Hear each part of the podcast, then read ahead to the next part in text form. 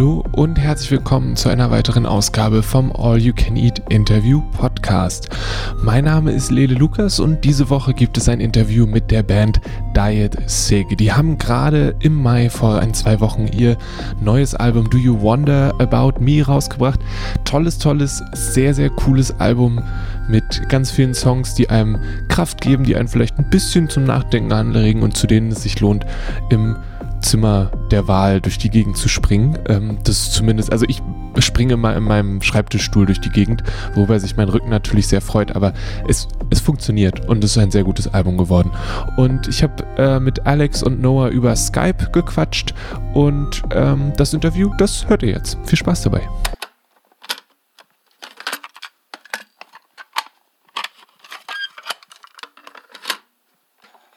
Then uh, would you mind introducing yourselves? Cool. Um, I'm Alex, and I play guitar and I sing in Diet Cig. Uh, I'm Noah, and I play drums in Diet Cig. Cool. Um, I have to admit, I when I listened to to your album, to the new one, I heard the first song and then um, realized very lately. I think you're singing "I'm thriving." Thanks for asking. Mm-hmm. And I heard most of the time I'm crappy. Thanks for asking. What? And that also kind of worked, but I was wondering why it's called thriving then. That just didn't make any sense.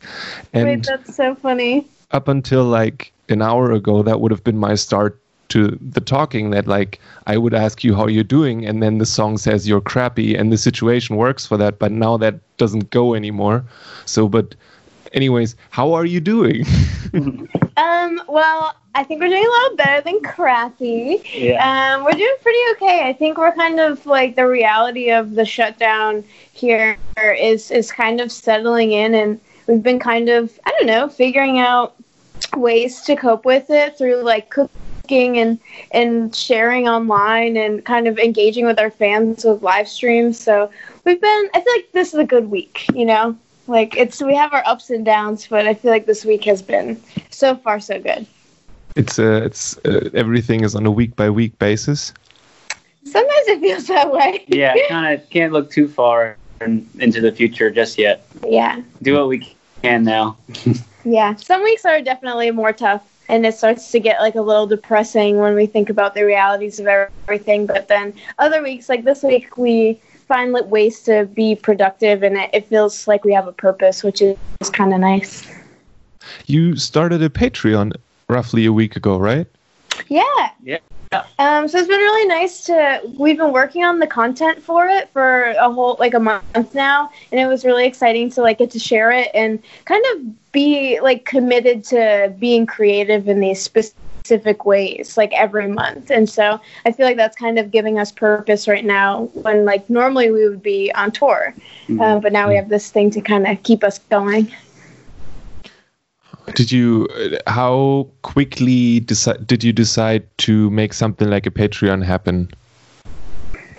Um, I think it was like, you know, probably pretty soon after we realized everything was going to be pushed to, you know, later on in the future. We were like, all right, well, what are things? We kind of started brainstorming, Mm. and like a week after everything's shut down, and kind of were like, all right, what are other things we can do to keep productive and keep engaged with our fans, and um, you know, kind of have some revenue come in still and Patreon popped up and we were like, this seems like a cool idea and a cool venture to try to figure out how to do it.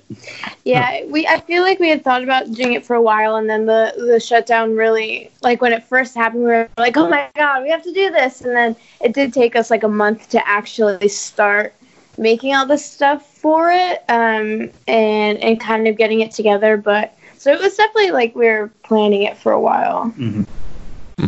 So you, I think you played the the homeschool fest this weekend, right? Yeah. Yeah. How how did that go? How how's that? How's that feel to play a show in? Probably wasn't the first one, won't be the last one, but to play a show that way.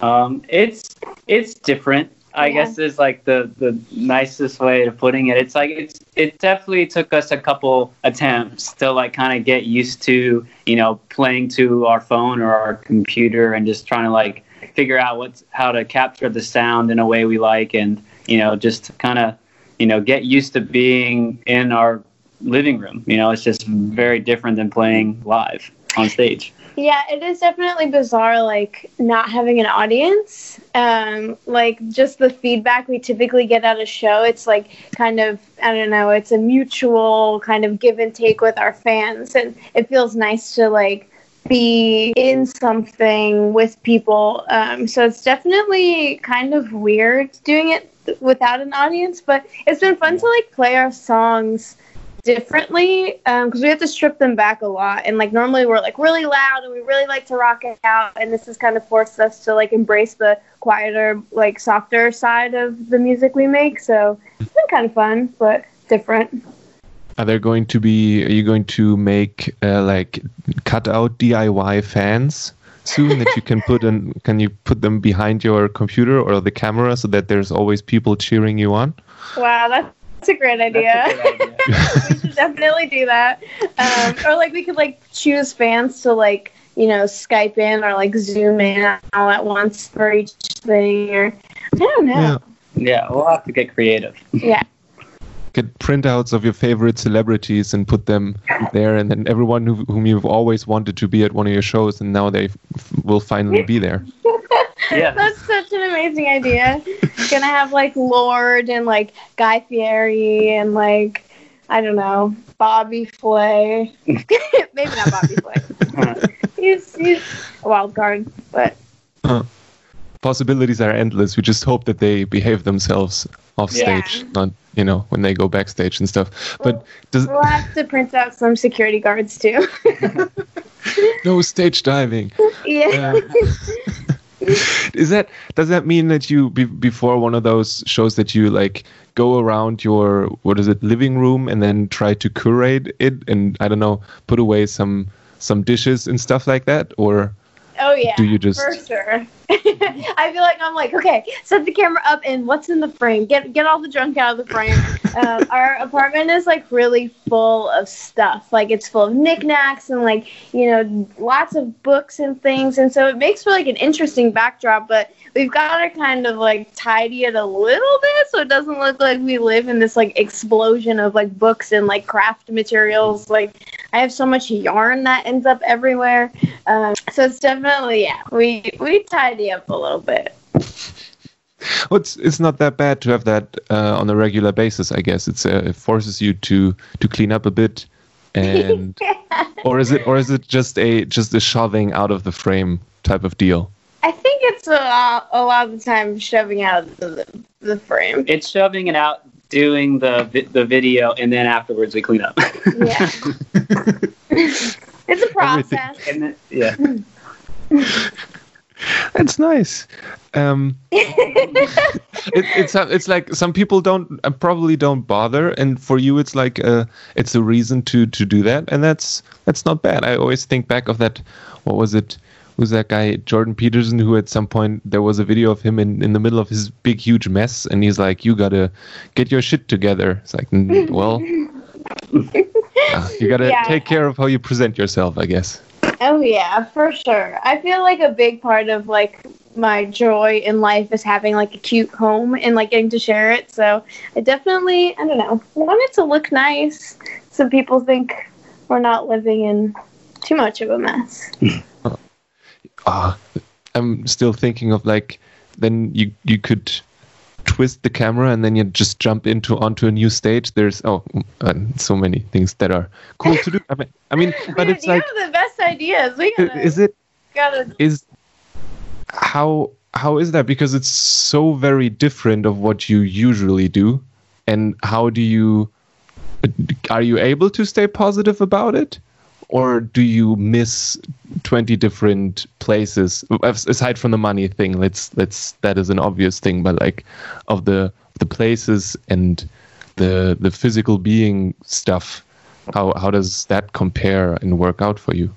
I mean it's kind of we get to do some things that we couldn't do live like at our album stream we like did like a little you know youtube listening party and, and we had some like costume changes on the stream mm-hmm. and like that's not something we like have been able to do live at shows but it was like kind of fun to like run out of the frame and change really quick and come back before the next song. Um, so costume changes are something we've been able to pull off, but I think it it's so it really comes back to like having that audience. Like it's it's not the same, and Yeah. it, we do kind of miss it, and it, it is a little bit of a bummer. And like Noah is like a drummer at heart, and we can't really. Yeah, I, we had can't pull off putting a drum set in our apartment, which is kind of tough. But uh, yeah, I don't know. It, it is tough because like part of the big reason why we are this band and we do this is because we love to like do shows for people and do them and be in these big rooms with people and crowds and like be close to our fans. So definitely not having that every night is like you know definitely a bummer. But you know we're just doing the best that we can with the situation at hand. Yeah, it's been nice. So I feel like our fans are reaching out, and they're like, "Oh, this made my week," or "This is so nice," and like kind of getting to talk to them after the fact. It, it kind of like gives us that excitement that like a, like a tiny bit of it that we would get from the crowd of like, "Oh, people actually liked it. That was good. Like we should do it again." Um, I feel like so much of what we do rides on like getting to interact with our fans, which has been difficult. um, Huh. Yeah, I was I, I was talking about that with the with my sister a while back. She had tickets for Taylor Swift, who finally decided to grace Germany with her presence.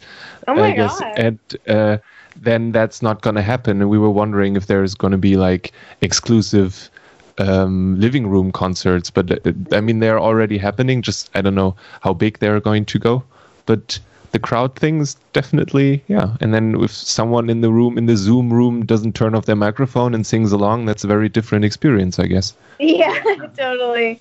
Uh, we've been trying to brainstorm how to kind of make the live streams a little better. Like, we are going to be trying to do a couple that are like ticketed, but because of that, we can afford to like have better stuff to record with. Like, Noah's ordered like a drum machine, and you know, we're going to try and use a better camera and just we're trying to like up the quality a little bit and like have a ticketed show where it's like okay it is ten dollars to watch this stream but it's better and it's like more maybe a little closer to what like a real show would be like Yeah. um and just like I think we're constantly like evolving and like trying to figure out like how can we do this better next time. Yeah, we're Hmm. constantly thinking. I feel like it's like every second of every day there's like another thought that pops up of like, what if we tried this? What if we did this? Yeah. So we're con- we're constantly thinking about it. Mm-hmm.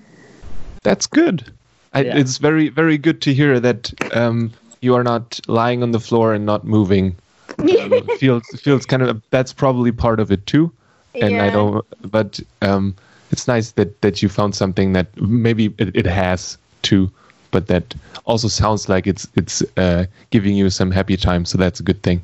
Yeah. Um, so, if I remember correctly, you wrote the the uh, album "Do You Wonder About Me" in that place that you're at now, or did you write that somewhere else?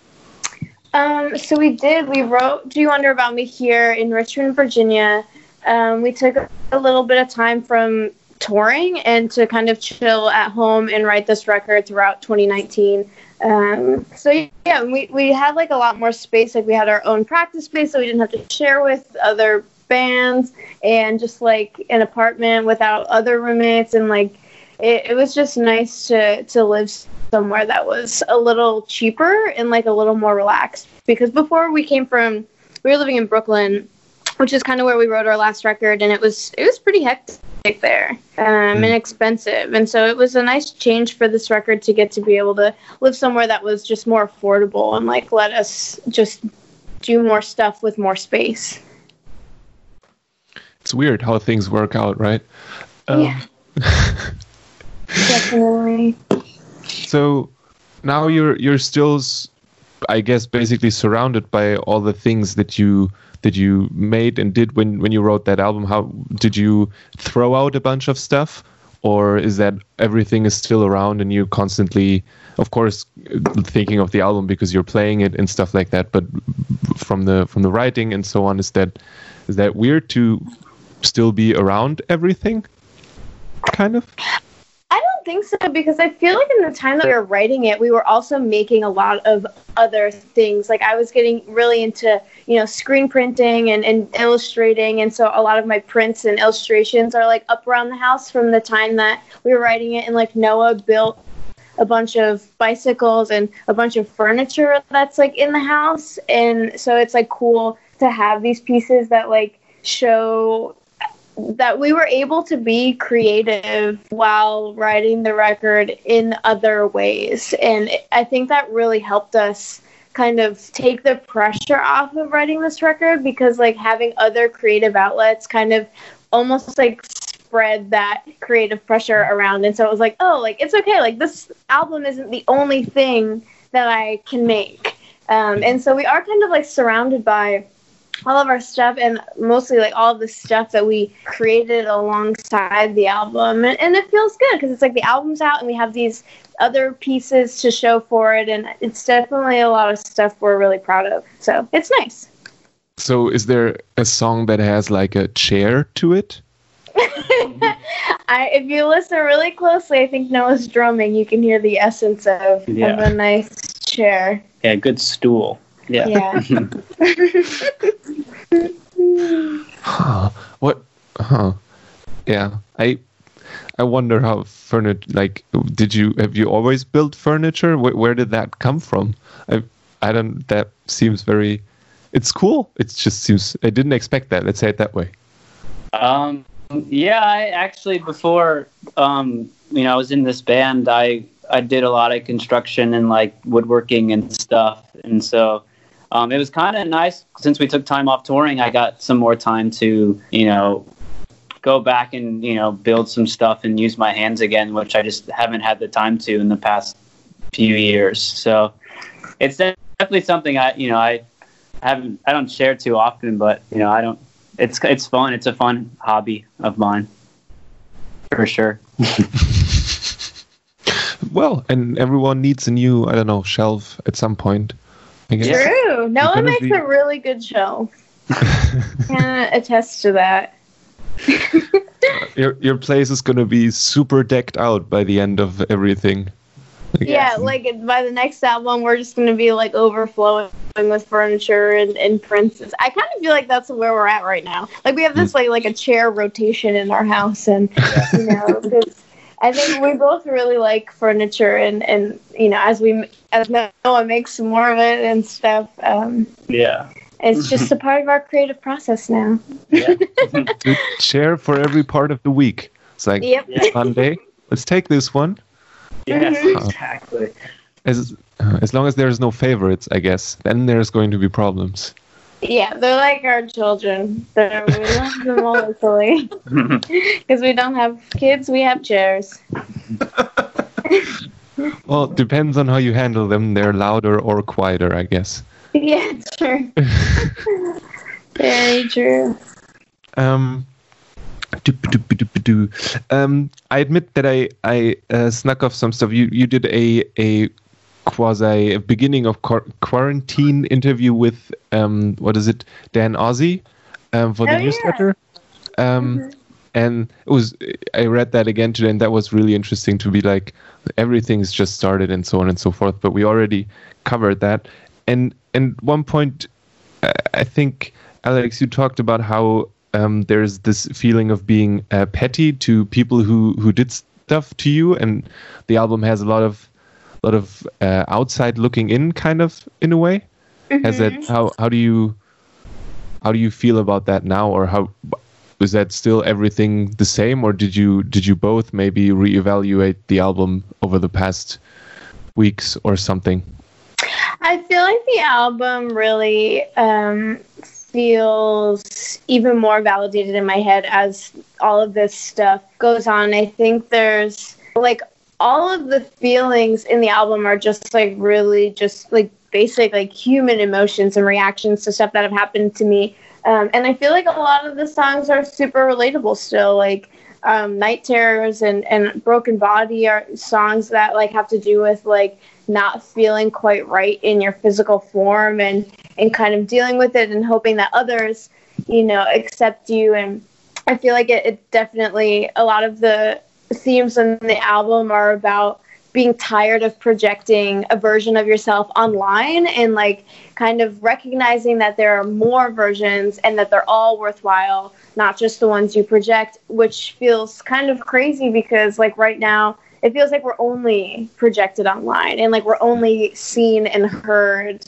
on the internet. And so I feel like listening to this record after, you know, all of this has happened, I, I feel like it is kind of comforting in a way to like hear these things and and realize that like okay like i've been through these feelings before. Like it's maybe a different context, but like it's still like a lot of the same baseline feelings are still being felt right now by myself and by a lot of other people. And so it's kind of comforting to see like, oh, I got through that before, like I can get through it again. Um, so I think listening back has been really kind of nice and validating. Do you still listen to the album sometimes?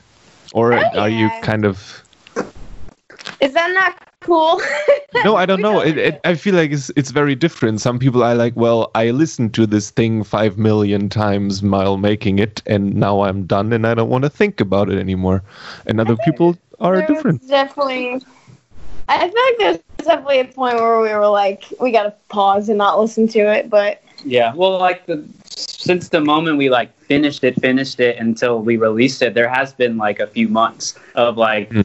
time off. I feel like when we first like we're like, okay, we're done. I definitely was like, I can't like think about this or look listen to it for like at least a week. You know, I had to step away. But now it's nice. Like I, you know, go to the practice space and I play along to it all the time now, and so it's almost like I do like a little set for myself. You know, every other day and you know it's nice because then you just i don't know it just it feels good to hear something that you made and you know feel good about it. So it's it's cool.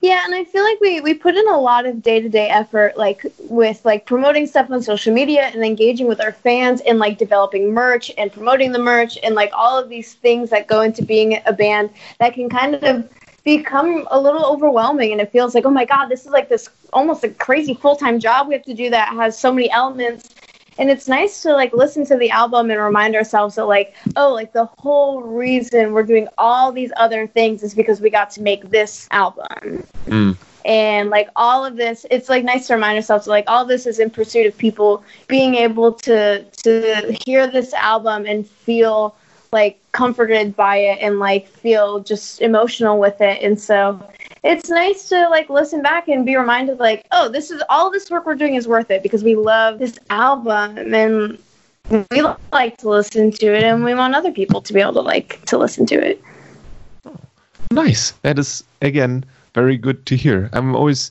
wondering because uh, people often say, "Well, I made this and now it's not mine anymore," or Yeah. "I wrote a song and then I released it and I give it away." Are are those? It feels like those songs are still very much yours in a way. I Or think there's like a nice balance because I do Hmm. feel like they're ours and they they comfort us and and we really enjoy them. But there is definitely the element of like they're not exclusively ours now. Like they are everyone else's as well, and they get to be whatever other people you know need them to be for them. And like that's cool, and it it makes us feel less alone because like we relate to these songs, and then getting to like hear that all of our fans you know relate to the songs too. It's like oh we all like have at least this one thing in common, you know, mm-hmm. and we're all kind of feeling these things together, and it's nice. Oh, it's the lu- it's a certain kind of luxury, isn't it? In all that shitty stuff, there's always that there's that kind of a a gold star in having someone say that is nice what you did there. That helps. Yeah. yeah i think so Absolutely. If even one person, you know, can enjoy our record and say, "Hey, that helped to me," like that feels amazing, and like that's, you know, the most validation we could ever get. I had a question on like my tip of my tongue, and then it ran away from me, and now I can't catch it anymore. Um, That's how that that goes. happens. Um, mm, mm, mm. Ah, yes. Um, I got the uh, from the, the the with the promotion for the album and so on. There was a someone wrote a very nice text about you, and in one of them it says that you were or were able to get rid of uh, imposter syndrome, or you tried to, and I was wondering how you did that and what that was like. I mean, I don't think the imposter syndrome ever really goes away. Um, but I do think we we kind of came out of this record and writing it feeling a lot more self assured. Um, I think we, you know, our last record we felt like we had something to prove to everyone. We were such a new band, and this record it was more like, oh, okay, we've like found our space and like carved it out for ourselves and kind of built this community around us, and it felt a little bit less like we had something to prove, and so um, I think we were really validated by the love that our fans had given us, and it it really allowed us to like make a record that we wanted to listen to and that we wanted to make, and um, which is kind of probably why we still listen to it. Yeah. Um, but so like the we just I think there's a lot more self assuredness on this record because we really leaned into like what we wanted to hear, and we just knew that you know our fans would be there for us if we made this record that we wanted to.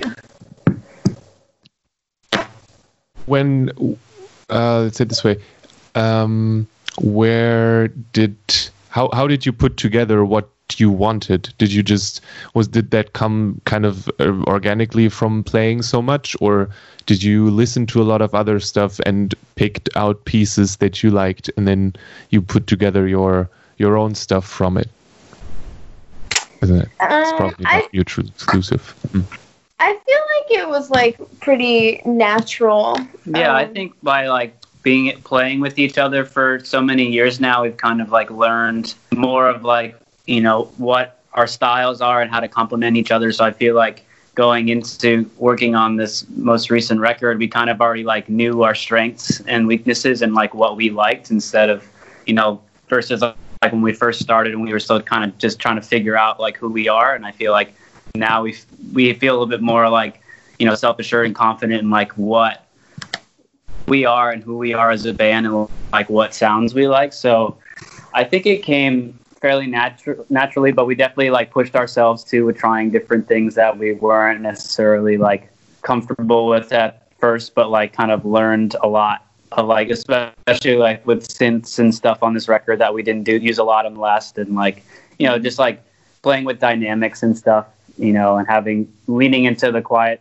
parts and like really leaning into the loud parts so um, Yeah. Yeah. And I feel like it's all like trusting our gut, like where it was like if we had a quiet part that sounded, we were like, yo, this sounds so good. Like trusting our gut and like keeping it like quiet and keeping it subdued. And then similarly, like with a really big part, it's like, are these guitars too big? Are these drums too crazy? But it's like we love them, like on Flash Flood.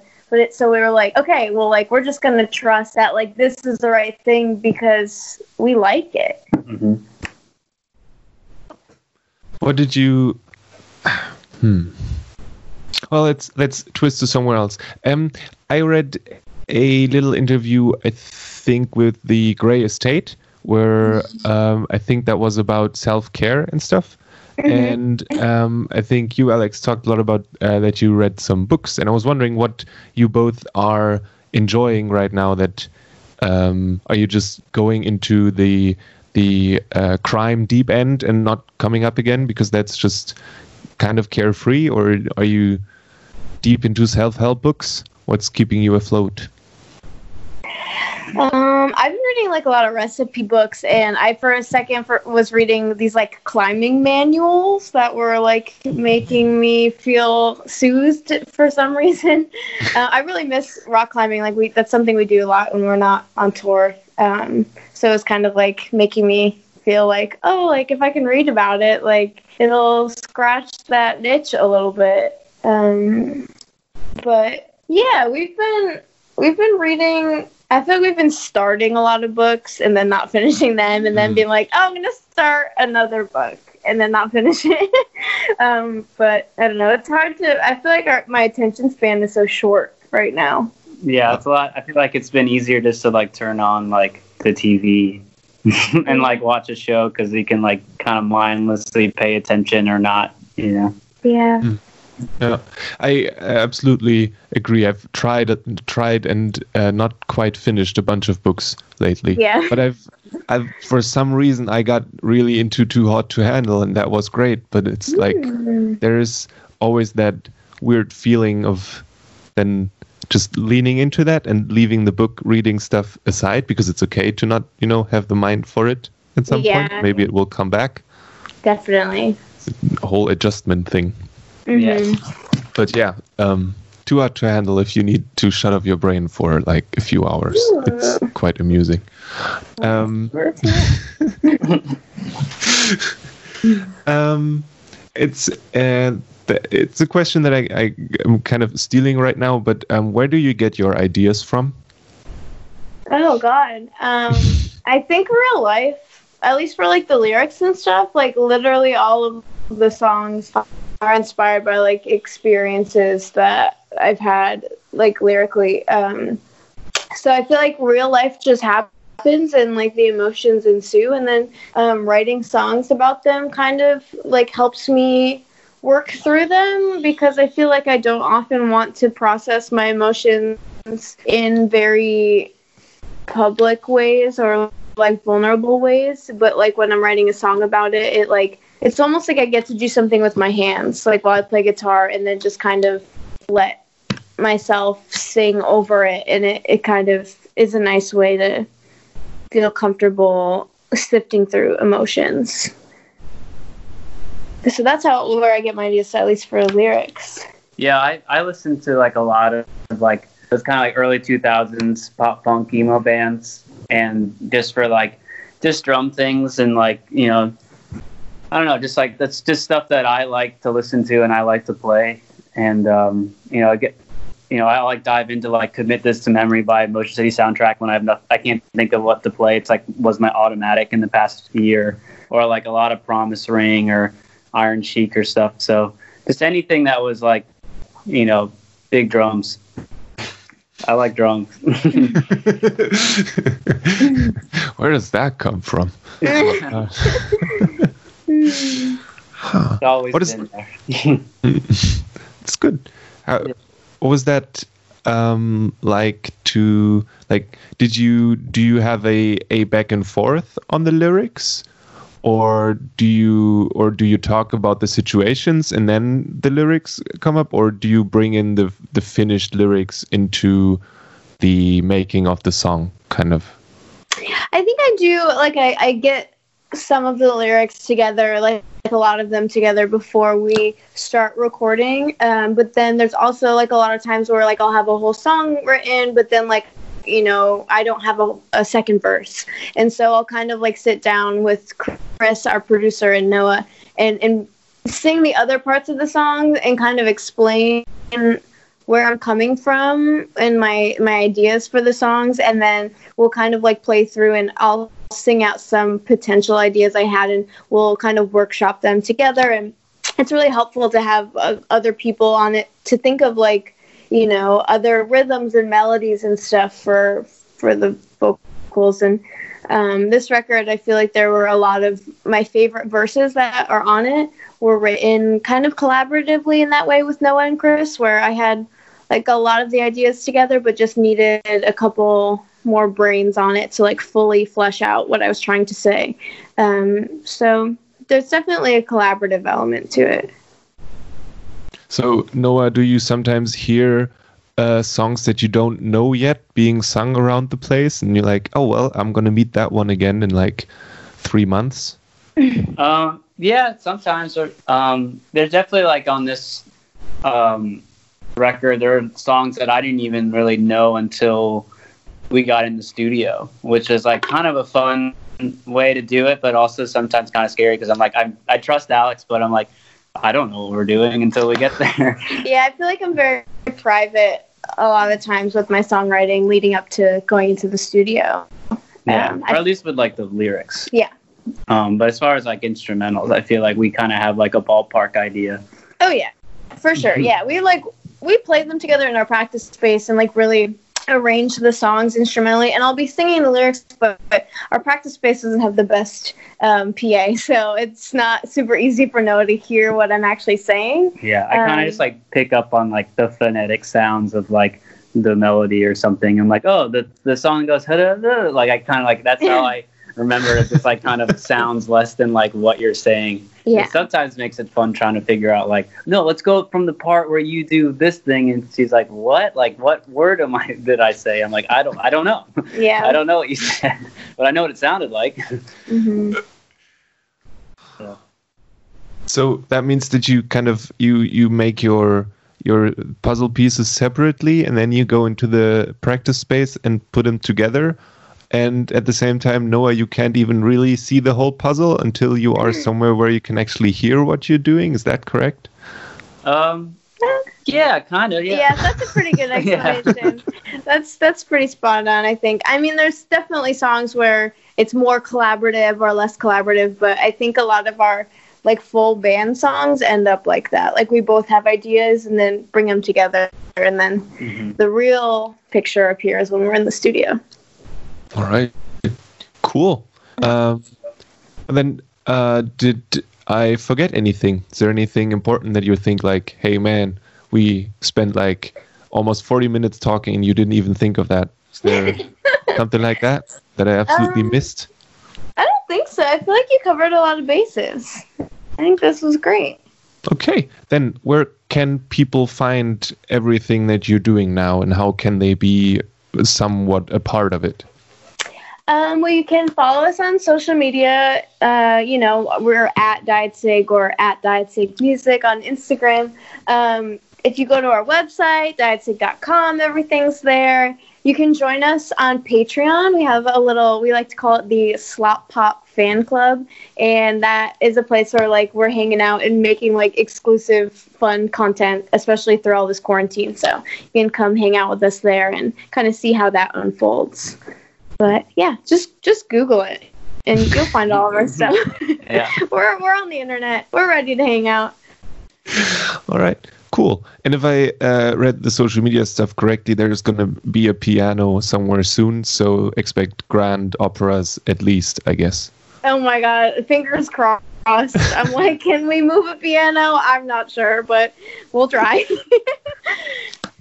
All right, And good luck with that, with Thank the piano you. and everything else. Thanks so much. Thank you for taking the time to chat with us today. We really appreciate it. Thank you for taking the time. And No I hope you have a wonderful rest of the day. And yeah, say uh, hello to whomever um, you at some point maybe print out and put in your closet to pull out during concerts. Okay, I will. Das war das Interview mit Diet Sig über das neue Album Do You Wonder About Me. Wenn ihr nach dem Patreon und so weiter von der Band sucht, dann äh, sucht einfach im, auf der Suchmaschine eurer Wahl nach Diet, also D-I-E-T und Sig, C-I-G und dann findet ihr den Patreon und dann könnt ihr euch die ganzen coolen Sachen angucken und anhören, die die beiden in der Quarantäne produzieren. Ähm, das hier, wie gesagt, ist der All You Can Eat Interview Podcast. Mein Name ist Lele Lukas. Ihr könnt alles, was wir bei Dragon Seed Everything so machen, auf dragonseedeverything.com finden. Und da gibt es zum Beispiel den Nerd Feuilleton Podcast, den Ninja Pirate Broadcast Podcast, All You Can Eat als Radiosendung, zumindest die Playlists und so weiter und so fort. Und wenn ihr extra cool seid, dann abonniert den Podcast doch, lasst eine Bewertung da oder sagt uns, was wir besser oder weniger gut machen könnten. Und genau, und eine Kleinigkeit, ich habe ein äh, neues Projekt von der Arbeit her, ist auch ein Podcast, der heißt Kulturgut. Wenn ihr gerne Büch Buchempfehlungen haben wollt, dann äh, versucht es doch mal da.